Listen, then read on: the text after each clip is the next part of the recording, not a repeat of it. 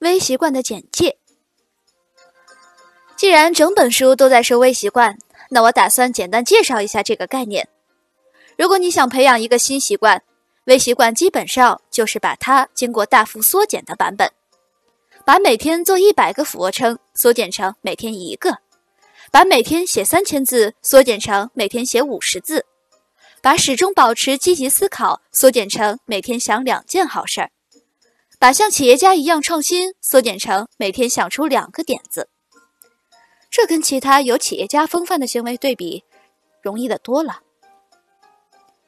微习惯体系的基础在于微步骤，那些小的不可思议的一小步。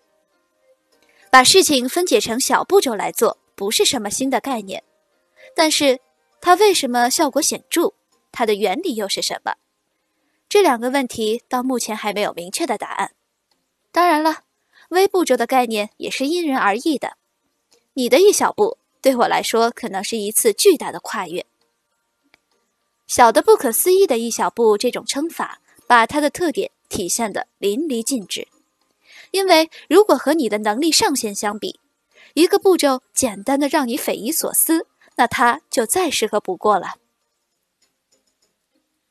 微习惯体系的威力体现在以下几个方面：应用思维模式、固有的正反馈循环机制、对自我效能的自然提升。当然。还有把微步骤巧妙地转变成一个习惯的方法，我呢将在后面展开说明。但这个过程也是人类固有的。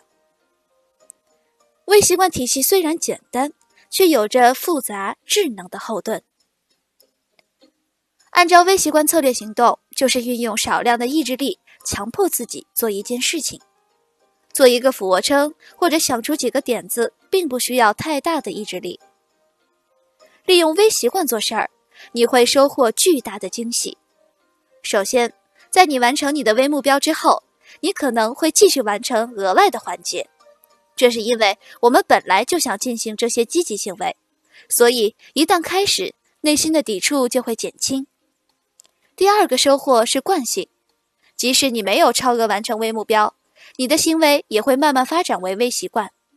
从这里开始，你会完成额外环节。或者逐步提升习惯，还会接连不断的收获成功。一家银行可能因为规模太大而不至于失败，而微习惯是因为太小而不至于无法完成。因此，你不会有机会体验未完成目标导致的常见消极情绪，比如说愧疚感和挫败感。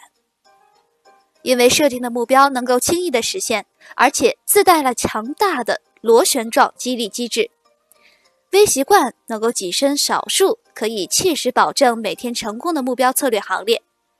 微习惯让我自我感觉冲劲无法阻挡，而且在利用微习惯之前，我曾感觉自己想改变也无法开始。总结起来，微习惯就是强迫你自己每天做的微不足道的积极行为。微步骤。每次都能够有效果，而习惯来自坚持，所以他俩注定要在一起。这个爱情故事可比《暮光之城》好多了。